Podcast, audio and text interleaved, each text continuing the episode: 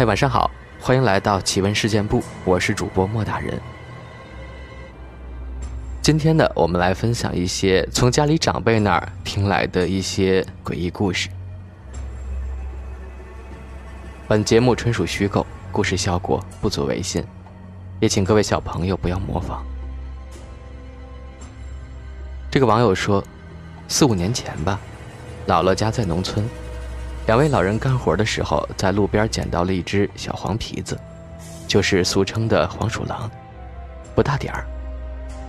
老两口就拿麻袋装起来带回家，喂了点饭和水。俩人心善，也没合计太多。晚上，小崽自己就跑了。过了有三四天吧，老爷都忘了这事儿了，在后院菜园子里种地呢，就看到一个大黄皮子带着一个小崽儿。在离老爷两三米远的地方，前腿合十，做了三个一。老爷挥挥手，意思看见了，一大一小扭头就跑了。张张张，他说小时候家里很穷，青菜都吃不起，钱只够吃盐的。一天，妈妈梦到去世不久的姥姥，姥姥心疼地说：“傻孩子，我给你留了点钱。”你去我床头席子下找找，买点菜吃吧。姥姥的房子早已经收拾干净，虽然妈妈感觉不可能，但还是将信将疑的去看了看。结果，竟然真的在席子下找到了五块钱。在二十年前，五毛钱就能买到好多菜了。现在家里条件好多了，希望姥姥能够安心。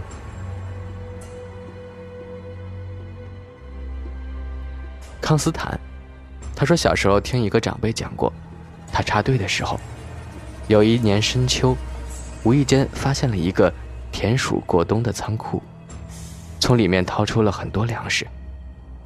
他欢天喜地地把粮食装进袋子里拿走了，走前回头瞅了一眼，发现一只田鼠在后面眼巴巴地看着他，他没多想，转身走了。第二天他路过那个地方。发现昨天那只田鼠把脑袋卡在了一个 Y 字形的树杈上，身体已经僵硬了。凛冬将至，食物又被别人拿走了，他只好选择自杀了。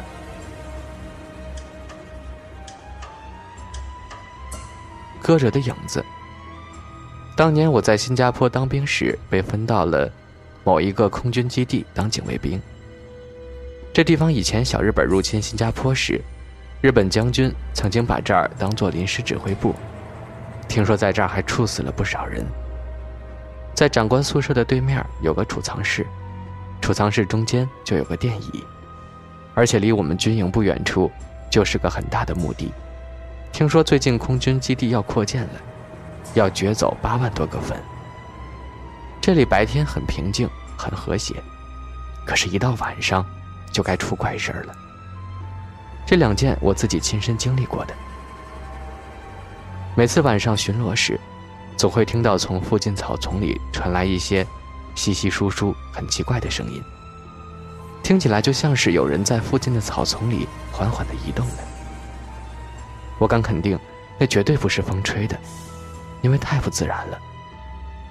有时候还会听到附近传来京剧的声音，但是只感觉声音在附近。却不能确定具体在哪里传来。大晚上的，军营里除了我们警卫兵，就是指挥塔那边值班的了，没有人会听京剧的。许多老兵也会跟我们说，这里故事很多的，习惯就好了，别害怕。有一回我执勤完毕，大概凌晨两点多左右，想去抽根烟，就打给我另外一个也在执勤的战友。我们两个一起约在吸烟区抽烟。吸烟区是露天的，靠墙的地方有四五个椅子，正对着草地。我们坐在其中两个椅子上，边抽烟边聊天。聊到一半，我旁边的椅子突然动了一下，从面对草地直接向右转了九十度，改成面向我们。当时没有很大的风，地上也没有水，吸烟区的地是粗糙的水泥地。不存在什么地滑的说法。我那战友腾的一下子站了起来，问我：“看没看到那椅子动了？”我也站了起来，心里有点发虚，说我也看到了。他却赶紧要拉我回宿舍。我对他说：“你别怕，你先回来坐下。”坐下以后，我就大声地诵了三遍心经，然后回向给四周的众生。做完这些，我心里就没有那么怕了。转身看我战友，发现他正在那儿双手合十念观音菩萨呢。抽完要走的时候，我在想，那人是不是想抽烟了？于是我就点了一根烟，放在了那个动了的椅子上，和他一起回宿舍了。奶奶跟我讲的，具体是不是真的没法考究，就当听个乐呵吧。我奶奶的村子里有一棵很大的树，很多人都喜欢在那儿乘凉。有一天，一个人喝多了，在树底下睡着了，突然被一个雷给劈醒了。旁边的人赶紧上前看，那个人一点事儿没有，就是受了点惊吓，树被劈断了，在被劈断的树枝下面压着一条蛇。特别的粗，都已经烧焦了。后来有个懂那些事儿的人就说，那条蛇看见那个人在那儿，想借助他渡个劫，结果还是没逃过。还有一个是我爷爷亲身经历的。很多年前，我爷爷突然病了，我们回家看他，他给我们讲，根本不是得病，是那天去山上，路过了一个很大的坑。发现里面有好多好多蛇，各式各样的都有。有一条蛇在中间虽然体型不是很大，但是就是让人特别在意。而且它头上很明显的有一块肉冠。那条大蛇看了我爷爷一眼，我爷爷就开始迷迷糊糊的。回了家就开始难受，找了医生怎么都不好。后来找了个中医，吃了很多中药，说是当时可能被胀气。也不是毒气的，给冲着了，慢慢调理了大半年才好的。哦对，还有一个是我妈妈的一个发小的经历。那个阿姨是从小跟我妈妈一起长大的。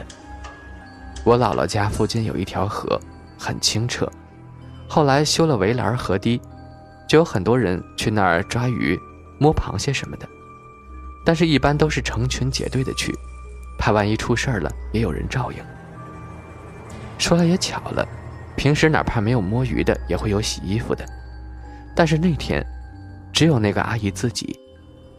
就在那个阿姨摸鱼的时候，一条很大很大的鱼，一直在她前面不停的游来游去。阿姨就很奇怪，按理说野生大鱼应该是很狡猾的，不可能离人这么近。于是她就笑着说：“鱼呀。”你是不是想让我把你吃了呀？如果是，你就自己翻在台子上吧。话音刚落，那条鱼一下子自己翻到台子上了。我那阿姨瞬间就毛了，说：“你要是真想让我吃了，你就翻到我篮子里。”但是这回，那条鱼一下子翻下水游走了。然后那个阿姨定睛一看，前面有一个很深的坑，很深很深，水都是黝黑的。刚才如果她贪小便宜去捉那条鱼，一定会掉下去的。周围又没有人，吓得他出了一身的冷汗，赶紧回家了。后来村子里的人都说，那条鱼可能是不干净的东西来引诱他的。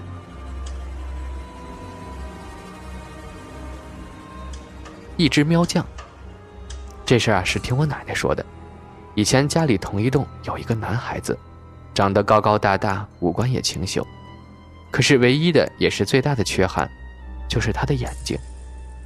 只要是光线强一点，他的眼睛就睁不开，始终是眯眯着的，从生下来就是这样。第一回见到他的人都会以为他是盲人，但是他的眼睛一到晚上就会睁得很大。他家的人带他看过无数医生，所有的医生都说他眼睛是正常的。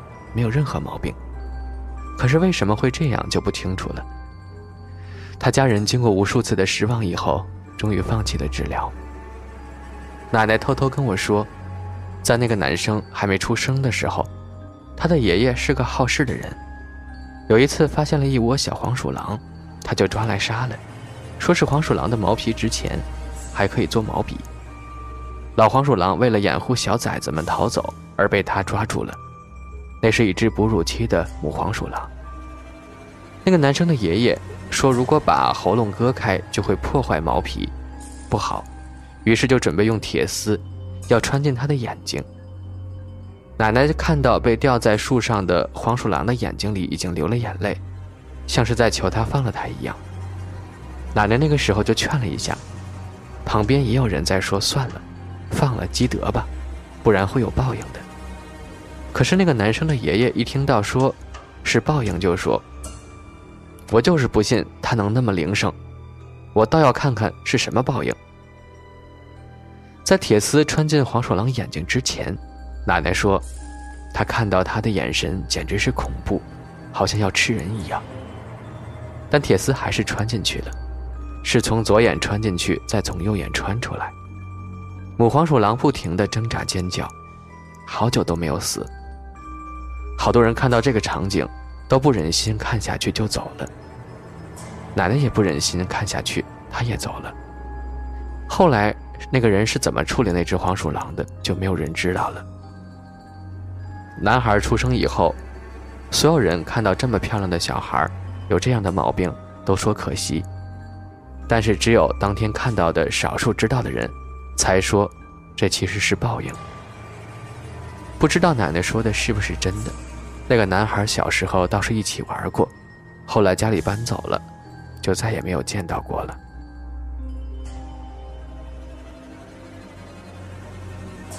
还有一个匿名的网友。他说：“我说一个我们家族的故事吧。听我父亲说，我们家是从湖广填四川的时候来四川的，在这边开染坊。当时好像是要建厂，把我家四川祖坟挖了。听说祖坟棺材上有一个被白蚁咬出来的一匹飞马的图案，只是差一只马腿没被咬出来。然后找算命先生看，说如果这个马成型了。”那我们家族就会飞黄腾达。只是被挖之前差了一只脚，说我们家族会出三代瘸子。结果是真的。我一个祖祖，是爷爷的爸爸，因为骨折，医疗条件不够，直接截肢了。我爷爷的一个兄弟也是小儿麻痹症，不能走路。到我爸爸这儿，因为车祸，大腿粉碎性骨折，现在肌肉萎缩，有点瘸。难道有些事儿真的是冥冥中注定的吗？真的是很难解释。